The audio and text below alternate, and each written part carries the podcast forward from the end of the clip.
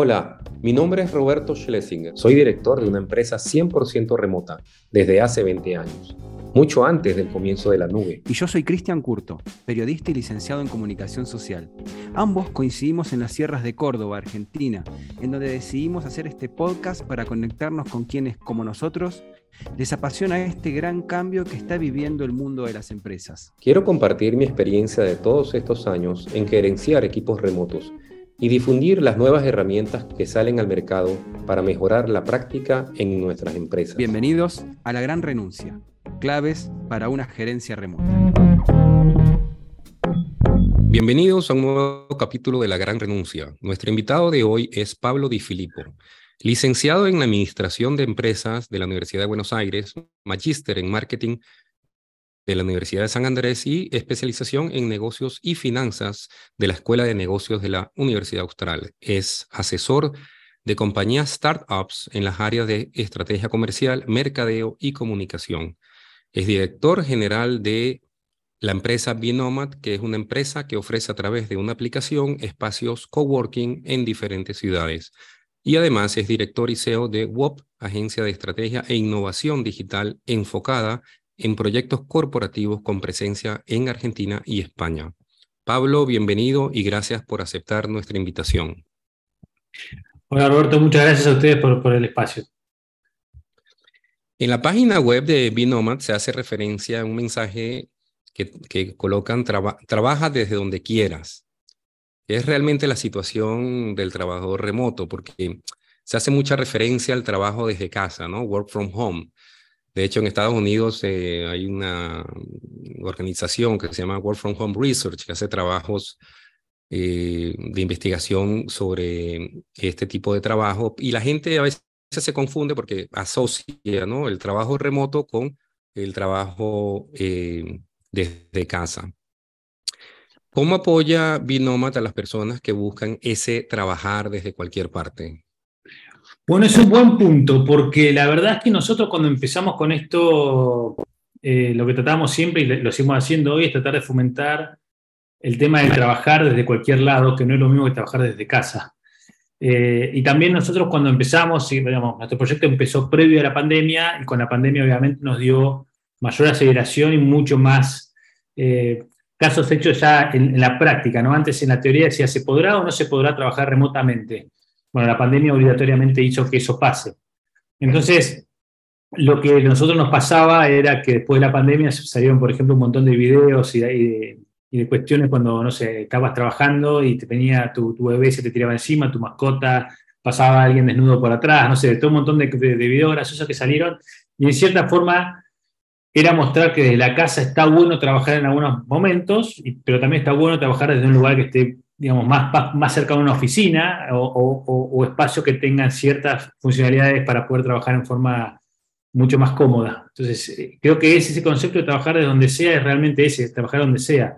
Si hay gente que le encanta ir a la oficina, genial, que vaya a la oficina y hay gente que gusta estar en la casa y en el medio hay un montón de, espacio. O sea, bueno, el que quiere estar mitad y mitad, más en algún lugar que no sea su casa, porque estamos en la oficina, este, me gusta ir a trabajar a un bar porque estoy cómodo y veo un poco de gente, estoy un par de horas y me voy, me gusta un coworking, me gusta eh, irme dos meses de vacaciones y ser nómada digital desde estar trabajando desde la playa. O sea, es trabajar donde quieras. Y eso es la posibilidad de poder trabajar en forma remota, ¿no? Básicamente eso es lo que nosotros, por lo menos desde, el primer momento, y de hecho nuestra marca tiene el claim Work from Anywhere eh, como desde, antes que sea tan famosa, ¿no? Porque realmente queríamos trabajar, era, el concepto era, esa, era trabajar de donde quieras, ¿no?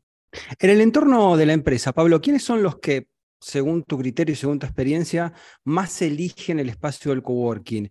Eh, ¿Empleados, gerentes, autónomos, nómadas digitales?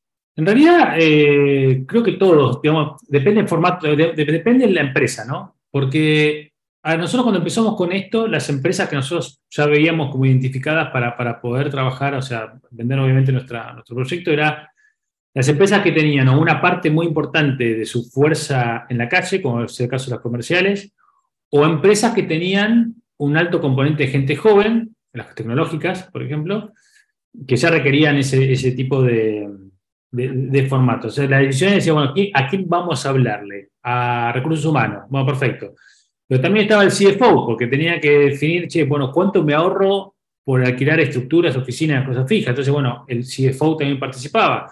Depende del tamaño de la empresa, también está el gerente general, el dueño de la empresa.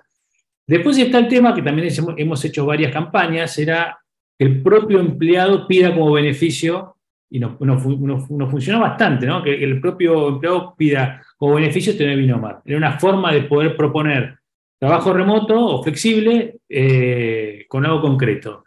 Eh, así que es difícil determinar, a nosotros nos pasó también cuando nosotros nos sesgamos en decir, bueno, este es el tomador de decisión, este es el tipo de empresa. La realidad que hemos visto, y, tenemos todo tipo de empresas y de formatos, porque ya hay una necesidad, y especialmente las nuevas generaciones de profesionales están buscando flexibilidad. Entonces, ya más allá de lo que pueda pensar uno eh, o tipo de empresa, algún grado de flexibilidad tiene que tener. Yo lo que veo en la aplicación, una cosa que veo muy útil, por ejemplo, yo cuando eh, voy a ciudades y busco un espacio coworking, me meto en, me he metido pues en Google Maps y ahí te da información ¿no? de los espacios coworking, pero veo que en la aplicación de ustedes eh, se suministra eh, información sobre si el lugar es pet friendly, o sea, puedes llevar tu mascota, si el lugar puedes comer vegetariano, si tienes donde guardar la bici, etcétera. Eso me parece una, eh, ayuda importante, ¿no?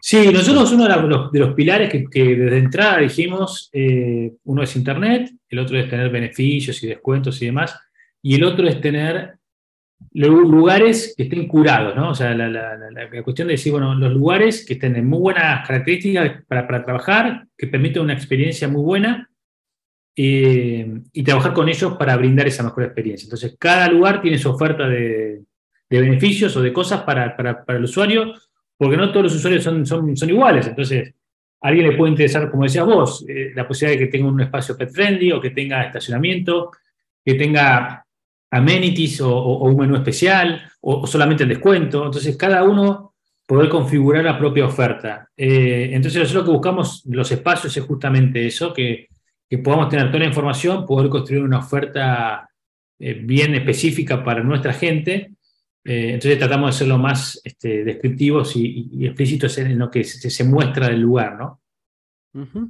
en, otros en otros episodios de esta misma serie, estuvimos hablando acerca de un cambio que hay en las estructuras de las oficinas. Por ejemplo, de mm, terminar con esos, con esos paneles o esos cubículos que hay reducidos para ampliar un poco, porque muchos buscan el contacto humano Em, más allá del trabajo remoto. ¿Ustedes en qué se fijan en el diseño, digamos, de los lugares cuando tienen que optar? ¿Se fijan en eso? ¿Qué tiene que tener?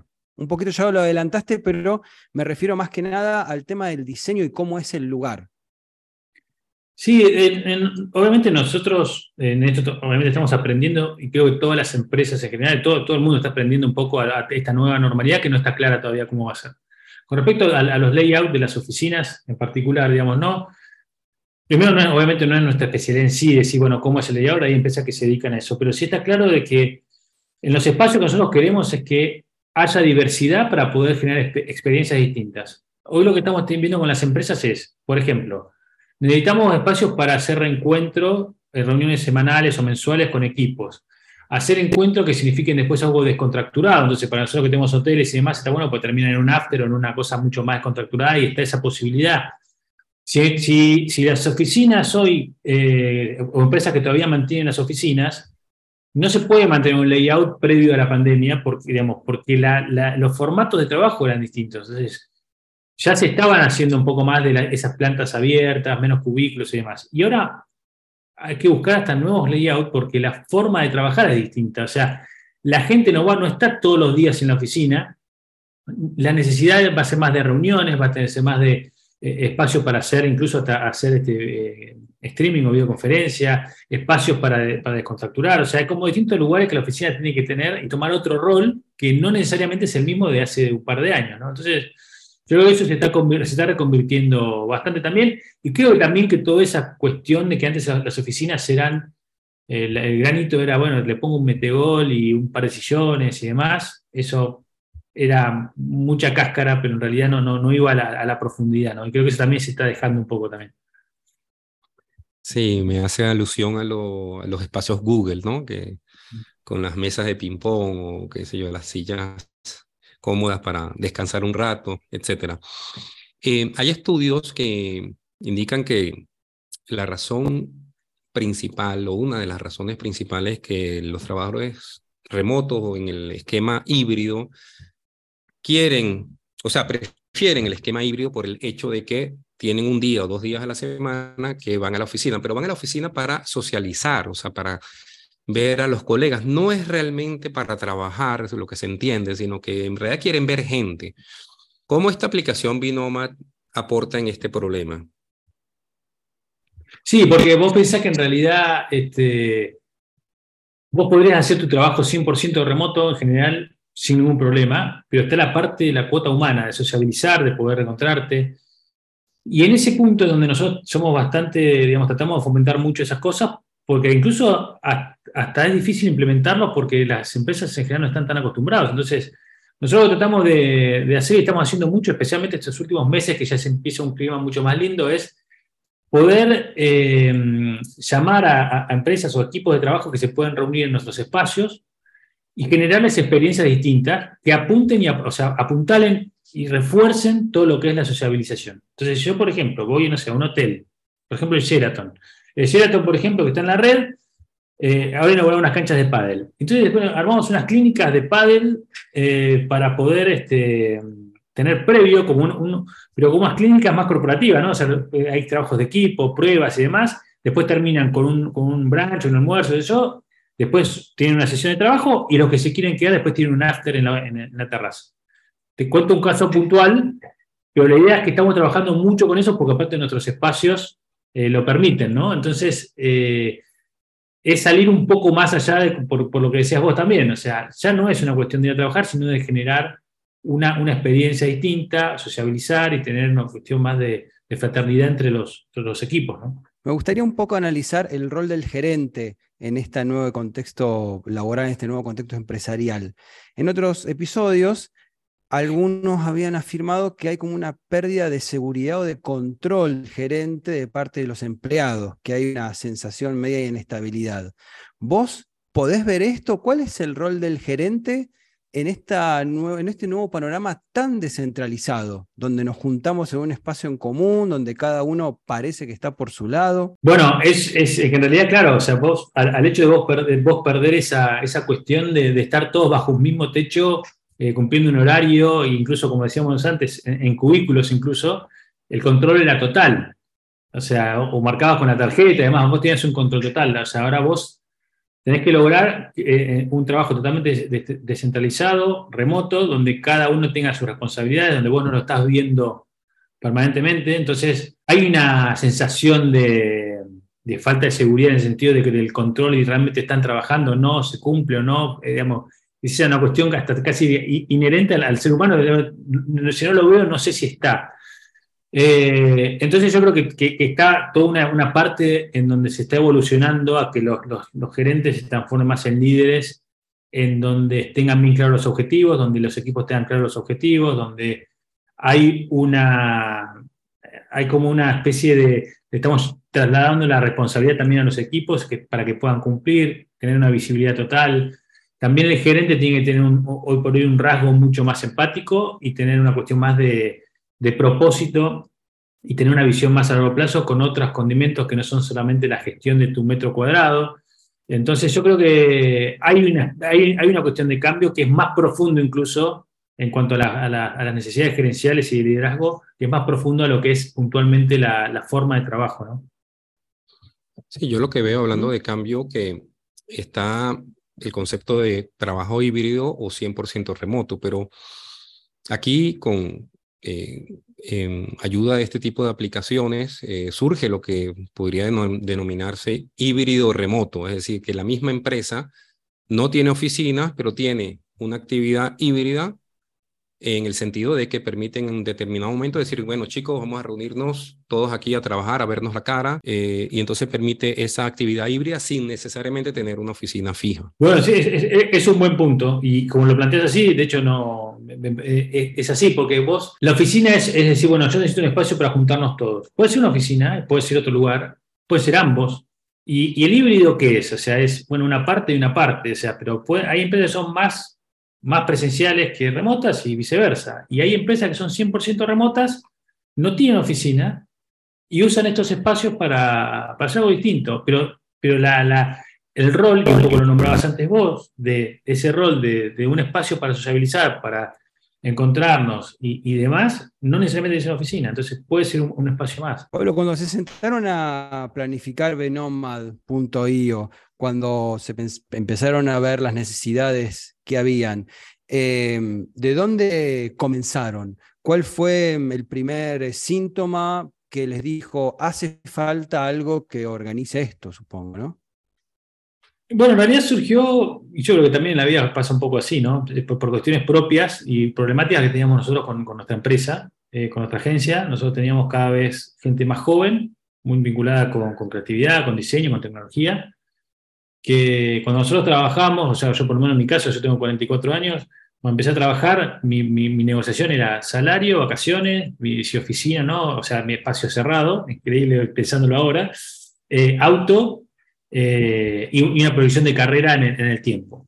Y, las generaciones más jóvenes te pedían, obviamente el salario siempre, para la plata siempre es lo que no, deja de mandar o, tiene mucha importancia, pero ¿es necesario que venga todos los días a la oficina? Eh, digamos, tengo flexibilidad, puedo trabajar de forma remota, puedo tomar vacaciones y trabajar desde lejos.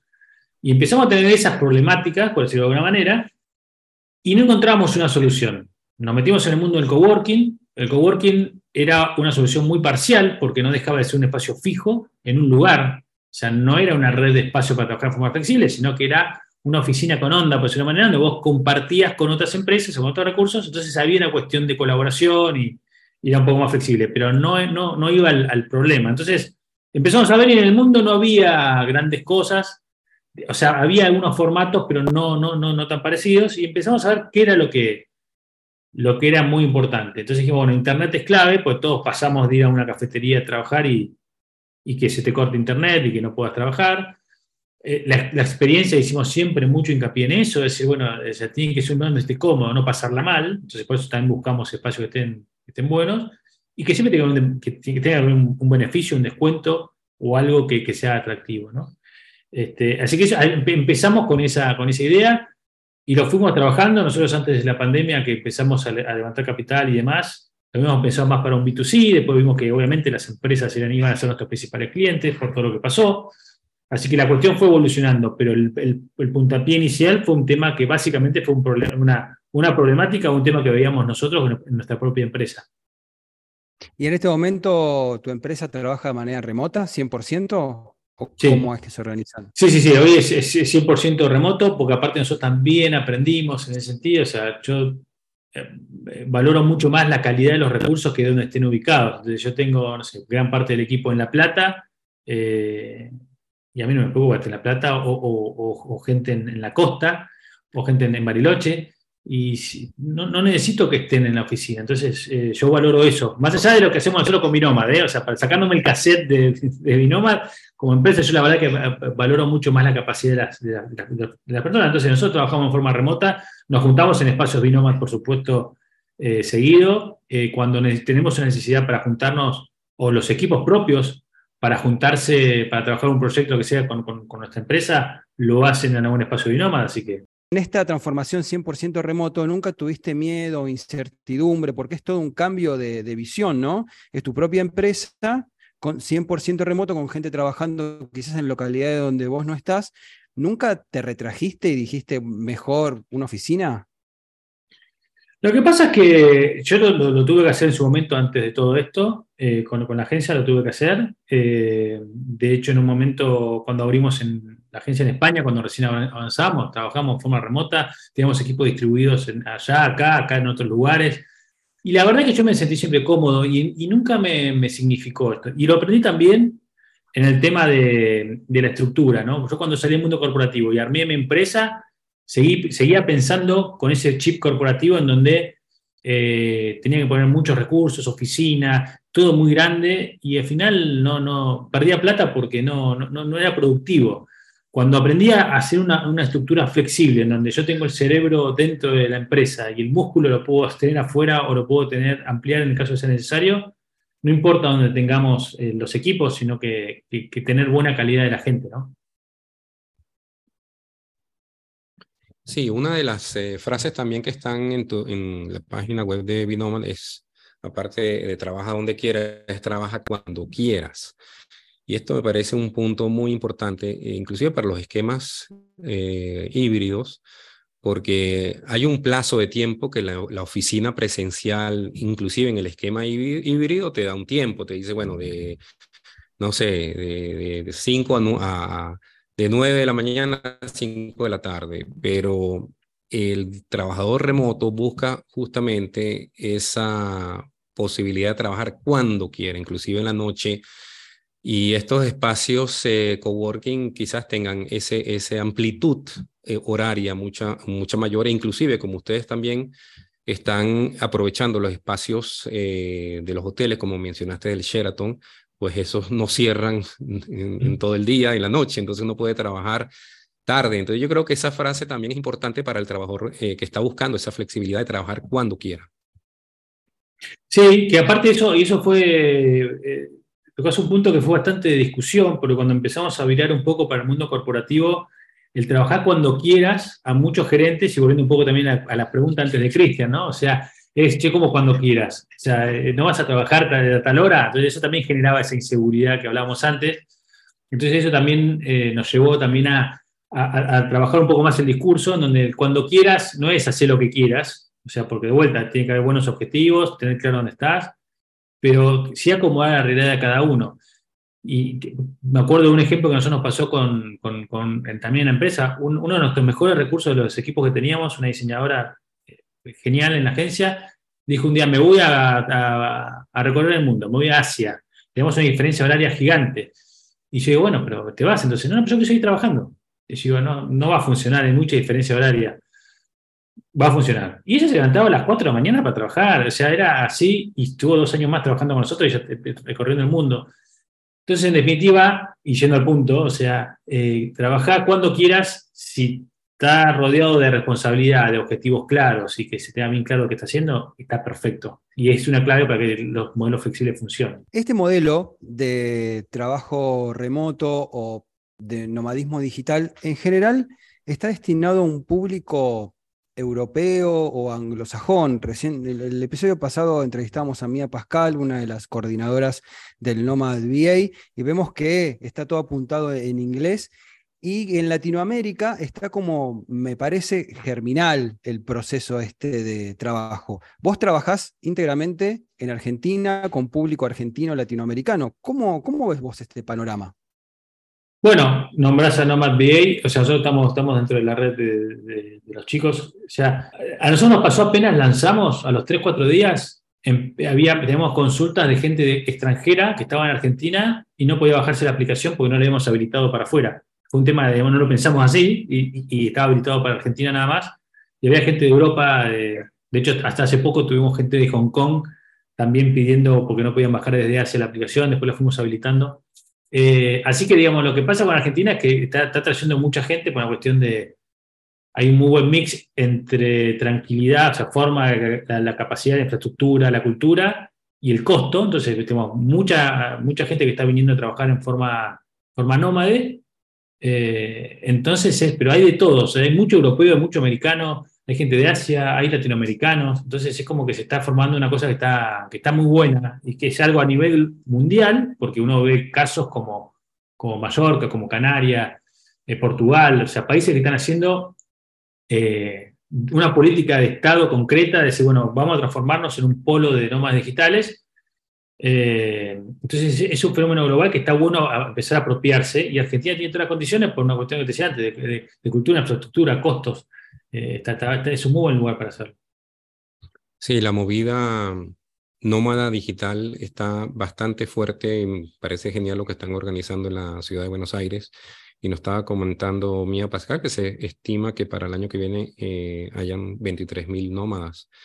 Entonces es una cifra ya importante y compitiendo con, como dices, con Canarias y Portugal. Te quería consultar sobre eh, las zonas rurales, o sea, está el coworking rural, que es una movida que ha estado, digamos, eh, activa y más eh, en los últimos tiempos, post pandemia, porque antes de la pandemia el coworking rural era como que no se justificaba tanto porque no había tantas personas. Hoy en día, post pandemia, que hay esa migración, Inclusive hay gente que se quiere vivir en las zonas rurales o zonas eh, suburbanas y hay personas que por el trabajar donde quieras, pues eh, tienen la posibilidad de irse a zonas rurales y trabajar. ¿Cómo está la actividad de ustedes eh, en las zonas rurales en, Argentina? Mira, nosotros tenemos varios espacios fuera, no solamente en, los suburbios, sino en otros puntos. la realidad es que no llegamos nunca a comprobar esa, tesis que también te compartía, o sea, de, hecho, bueno, mucha gente se quiere ir a, lugares más, eh, más fuera de las ciudades, y salvo casos que tenemos en, la costa argentina, que de todas formas ya tenés cierta cantidad de concentración de, población, algunas en Provincia de Buenos Aires y algunas en, cercanos a los centros urbanos, como Córdoba o Mendoza, en general lo que estamos viendo es que eh, está, sigue estando concentrado en las ciudades y en las afueras de las ciudades. No, no se nos dio a nosotros todavía, no significa que no lo sea, pero por cuestiones de conectividad, por cuestiones de que todavía falta más volumen de gente para, para mover, porque Argentina en particular es muy, eh, muy unitario, muy, muy centralizado en, la capital y en las ciudades importantes, entonces cuesta mucho más. Hemos tenido un montón de espacios que se han sumado en ciudades o lugares más, más alejados, pero la verdad que hemos tenido poco movimiento en esos espacios puntualmente. Vos en un artículo que escribiste para LinkedIn, Pablo, rescatabas, entre otros beneficios, la mejora de la salud y el aumento de la prioridad entre un 15 y un 40% por el trabajo remoto. ¿Vos eh, eh, tuviste experiencias o datos de primera mano en este sentido? Sí, eh, bueno, acá acá hay una cuestión de que nosotros que tratamos siempre desde, desde Binomad es, eh, más allá de la cuestión de la forma de trabajar y la propuesta nuestra, es eh, tratar de tener un propósito como empresa y tratar de, poder mostrar las cosas que pasan o que pueden ser beneficiosas, más allá del hecho de decir, trabajo de forma flexible o, bueno, me ahorro una hora de viaje para la oficina. O sea, me ahorro una hora de ir a la oficina, significa una hora menos de estrés, una hora menos de contaminación, es una hora menos de, tiempo que yo tengo para disfrutar mi vida. O sea, trato de ir, o sea, tratamos de ir en el mensaje con esa, con esa idea de ir un, poco más, más allá, ¿no? Eh, y de buscar un propósito como empresa y mostrar que más allá de lo que nosotros vendamos, lo que tratamos de vender es una cuestión de que, que tenga un impacto más allá de, de, nada, del negocio en sí nuestro, ¿no? Y con respecto a los, a los, a los valores, las propiedades y demás, hubo muchas modificaciones y, hubo mucho impacto también en eso, así que depende de los casos y demás, pero sí, hemos visto bastantes cosas. También tomamos muchas, muchas cuestiones que vemos de eh, propios clientes eh, o propios eh, o propios personas que manejan directamente los, los, metros cuadrados. Entonces hemos visto bastante esas variaciones y esos movimientos que hubieron estos últimos dos años, ¿no? O sea, no es lo mismo hace dos años recién saliendo de la pandemia, que era, parecía que se terminaba todo, a, lo que soy, eh, ¿no? O sea, hay como un equilibrio ahora. Yo creo que incluso todavía no sabemos cómo va a terminar decantando todo esto. Yo creo que salimos de una locura de la pandemia, 100% remoto, todo así, ya está, bueno, nueva normalidad, y la nueva normalidad se está construyendo, y lo tenemos que construir todos, o sea, los espacios, las empresas que nos dedicamos a esto, las propias empresas, los equipos, o sea, es como que se va, se va a ir construyendo. Entonces, eh, ahora tenemos un respaldo también de tecnología que hace unos años no teníamos, o sea, hay un montón de cosas que, puedan permitir que se pueda trabajar de forma remota bien, eh, pero cómo va a terminar siendo, creo que nadie sabe exactamente, más allá que ahora obviamente está un poco más normalizado, ya todo el mundo sabe que eso está, eh, pero vemos todavía en las empresas que no, no, nadie tiene muy claro todavía cómo, cómo termina siendo y cómo implementar 100% estos formatos. ¿no? ¿Tienen la proyección hacia otros países en Latinoamérica? Sí, eh, estamos, estamos viendo, porque hemos, hemos participado fuera de Argentina en algunos eventos y, hemos despertado interés como concepto, porque es un concepto que toma algunas cosas de otras empresas, pero que es, es único. O sea, eh, el hecho de que nosotros tenemos hoteles, restaurantes y este tipo de espacios no es lo más común. Eh, el tema de dar internet tampoco es muy común. Entonces estamos viendo, sí, algunos otros países puntualmente estamos bastante este, avanzados o, o, o, con México, eh, Chile eh, y más frío otros países. Pero esos dos son los que estamos como más, hay más solo interés, ¿no?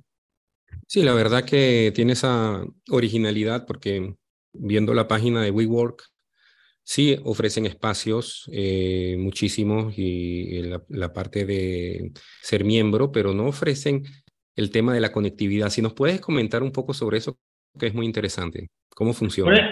ahí tocaste un, punto importante, WeWork. Por ejemplo, WeWork en, en Argentina le creo que le quedaron cuatro espacios. WeWork está, está genial porque los lugares están buenísimos, este, y está bueno el concepto y demás. Pero nosotros tenemos 150 espacios distribuidos en todo el país. Entonces, yo puedo hablar de flexibilidad, por lo menos en el sentido de decir, bueno, yo tengo 150 espacios en todo el país. No tengo cuatro. Ahora, bueno, yo no soy WeWork, está claro, pero, tengo muchos espacios. Entonces, creo que eso es importante entender eh, de vuelta, porque es, bueno, ¿cuál es la flexibilidad? Bueno, si tengo cuatro espacios, tengo 10, bueno, yo tengo 150. Entonces, ahí empezamos a ver, nos faltan muchos más. Eh, tema de la conectividad, uno de los inversores nuestros este, es un ISP que, bueno, que, se quiso meter, le parecía interesante empezar a, meternos acá y fue como que nos hizo la solución tecnológica. El hecho de poder tener una, eh, enlaces de Internet con equipos propios, nosotros podemos tener visibilidad de cada uno de los usuarios que se conectan, entonces nosotros hemos conectados en tiempo real, dónde se conectaron, cuál es el usuario, cuánto tiempo estuvieron conectados. Entonces está bueno porque también para la empresa es, bueno, acá tengo la comprobación de que esto funciona, de que la gente está haciendo trabajar el tiempo. Eh, y lo que hacemos es instalar un equipo, eh, sobre ese equipo es una clave única, o sea, cada un miembro de Binoma tiene una clave de, Wi-Fi única que se puede conectar en cualquiera de los espacios Binoma con la misma clave eh, y lo puede usar este, libremente. Y la, idea es que le dé estabilidad, porque más allá del ancho de banda hay una cuestión de que los equipos son buenos, no, no lo compartís con todo el mundo Hoy estuve, por ejemplo, trabajando en una confitería que no es Binomad, eh, y claro, cuando se llenó de gente se conectó a cuatro o cinco computadoras, la, conexión cayó. Entonces, esas son las cosas que nosotros evitamos. ¿no? Y después tener seguridad de que esto eh, la controlamos nosotros, es un equipo propio, y no, no se comparten los datos de la empresa, las cosas que están. No, hay tanto riesgo de, poder este, infiltrarse en esa, en esa conexión. ¿no? Así que esa es un poco la idea de. No todos los espacios tienen tienen conectividad porque hay, hay espacios que no lo necesitan. Entonces, por ejemplo, los hay coworking, que la verdad me dicen, tengo 200 megas, acá no, no hace falta, no, bueno, listo, no, no, no, no, no lo hacemos.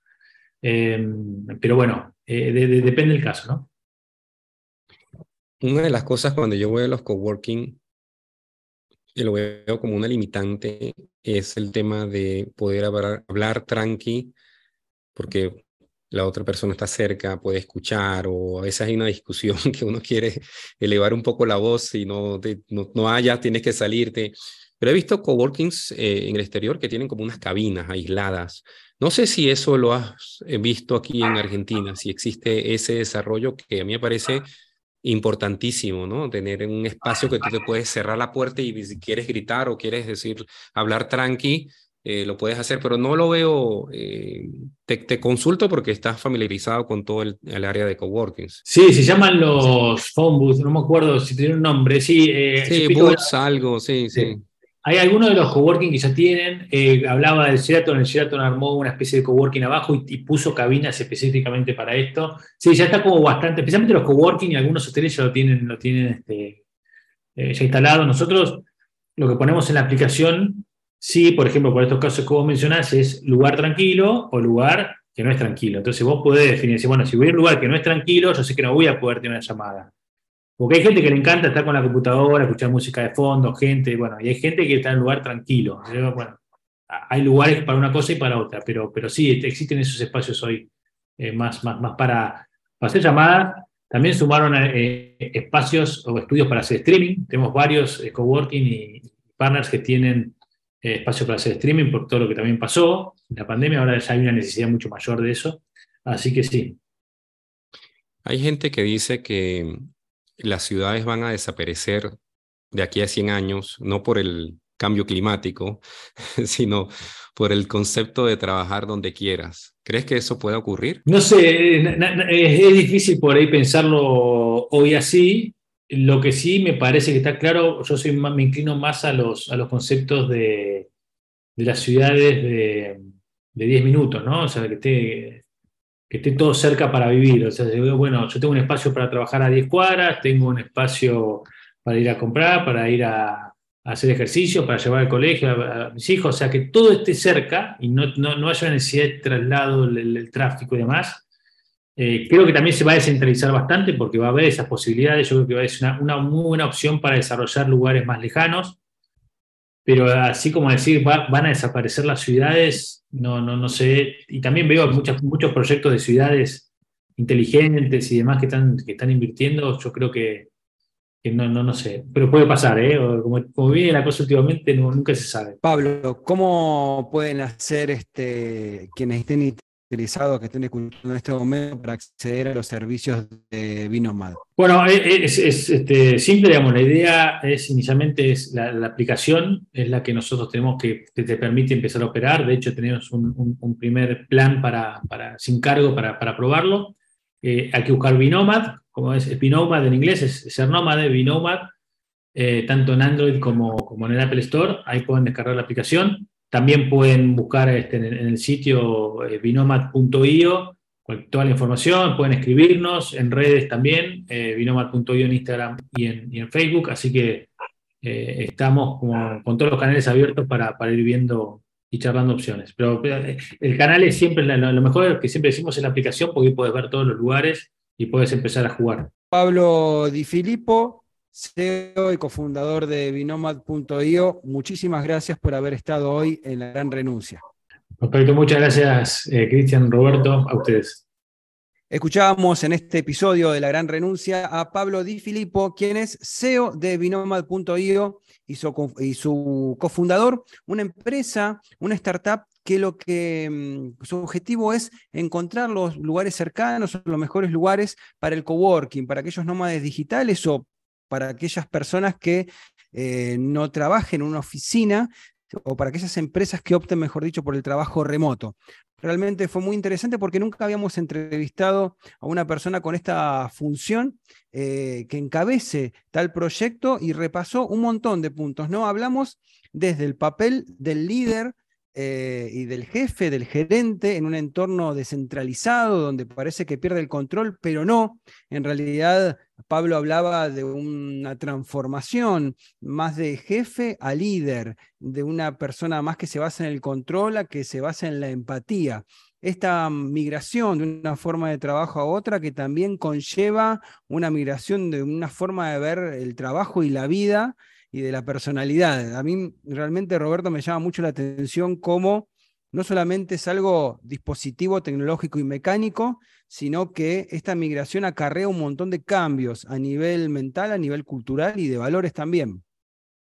Sí, sí, es eh, una aplicación que la veo muy útil, sobre todo con esta, eh, lo que abarca, ¿no? Eh, también se orienta hacia los espacios ociosos que llaman, ¿no? Que están en los hoteles o están en restaurantes en horas que no, no están siendo utilizados y las pueden eh, convertir como espacios coworking y ellos tienen esa, esa orientación. Y también los lugares que ellos seleccionan, que son lugares, eh, como llama Pablo, curados, ¿no? Y otro punto que él comenta, dado esta posibilidad de trabajar de esta manera, es eh, lo que comentamos la otra vez, con, que lo hablamos con Mía Pascal, de cómo el, eh, la persona que quiere irse hacia el trabajo remoto, el empleado, cómo va al gerente y le, propone eh, este tipo de forma de trabajar y teniendo estas facilidades, porque a veces desde casa, obviamente, la persona puede tener chicos, puede tener, no sé, mm, personas que están ahí o el espacio es chico o no le conviene, etcétera, pero puede eh, tranquilamente eh, ofrecer esta opción de trabajar en un espacio tranquilo con muchísima conexión y, en ese sentido me parece que viene a solucionar eh, este aspecto.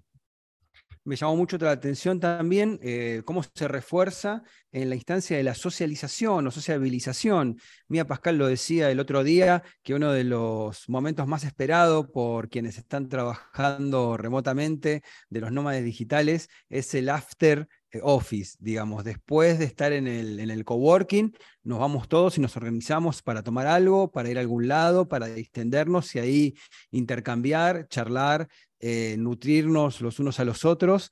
Y mm, me gusta cómo también Pablo desde Binomal piensa los espacios desde esta filosofía, ¿no? Desde reforzar esa socialización, ese contacto que quizás es la deuda, entre comillas, o no, del de, eh, trabajo remoto. En realidad, algunos lo, postulan como una deuda, pero es otra forma de sociabilizar, porque como ya hemos visto a lo largo de los episodios, no es que falta sociabilización, sino que uno puede sociabilizar con otro tipo de personas o con otros nómades digitales o con otros trabajadores remotos en estos nuevos espacios que en este caso Binomad.io se encarga de organizar de alguna manera o de curar en el sentido de curaduría de los que hablaba Pablo.